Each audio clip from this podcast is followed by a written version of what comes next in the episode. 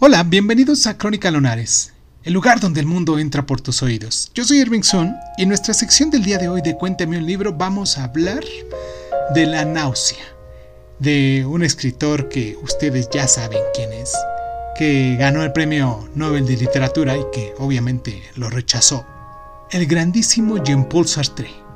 Comenzamos.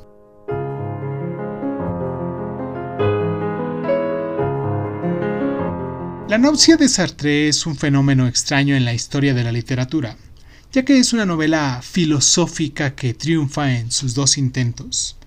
La novela es al mismo tiempo un manifiesto de filosofía existencialista y una obra de arte convincente. De hecho, triunfa hasta tal punto que la frontera entre lo que es la literatura y la filosofía eh, se borra. La náusea detalla las experiencias de Antoine Roquetin, investigador de 30 años que se ha instalado en el puerto francés de Bobgivy, un Le Havre apenas disimulado, después de varios años de, de, viajar, de haber estado viajando. Y no obstante, esta nueva situación produce una serie de efectos cada vez más extraños. Cuando Reuquetin se dedica a quehaceres cotidianos normales, su percepción del mundo y del lugar en el que vive se altera radicalmente y llega a percibir la solidez racional de la existencia como, como un simple y frágil barniz.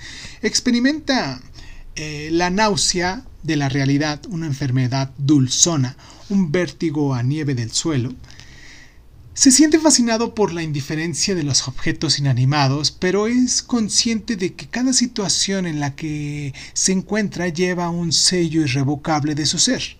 Descubre que no puede ser eh, capaz de escapar de su propia esencia abrumadora. Y pues bueno, se trata de un examen controlado con cierta delicadeza, de la libertad, de la responsabilidad, de la conciencia y del tiempo, influida por la filosofía de Edmund Husserl y de los estilos literarios de Dostoyevsky y de Kafka, La náusea es una novela que anunció al mundo el, existencialismo, un sistema de ideas que llegaría a ser uno de los desarrollos más significativos del pensamiento y de la cultura de nuestro siglo y también del siglo pasado.